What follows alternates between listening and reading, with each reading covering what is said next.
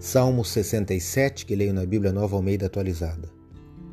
Seja Deus gracioso para conosco e nos abençoe, e faça resplandecer sobre nós o seu rosto, para que se conheça na terra o teu caminho e em todas as nações a tua salvação. Louvem-te os povos, ó Deus, louvem-te os povos todos.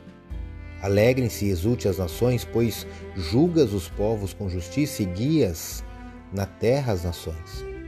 Louvem-te os povos, ó Deus, louvem-te os povos todos.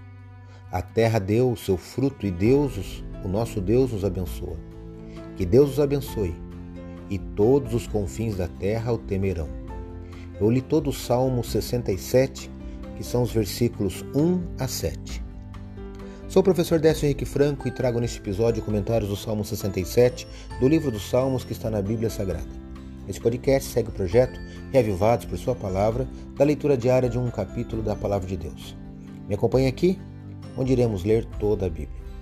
O Salmo, o livro dos Salmos, possui 150 salmos em poesia utilizados nos louvores do culto do Antigo Israel, e aqui no Salmo 67, o salmista exorta a todos os povos da terra a se alegrar no Deus e Rei do mundo, e também a confiar nele e reconhecer seu domínio universal.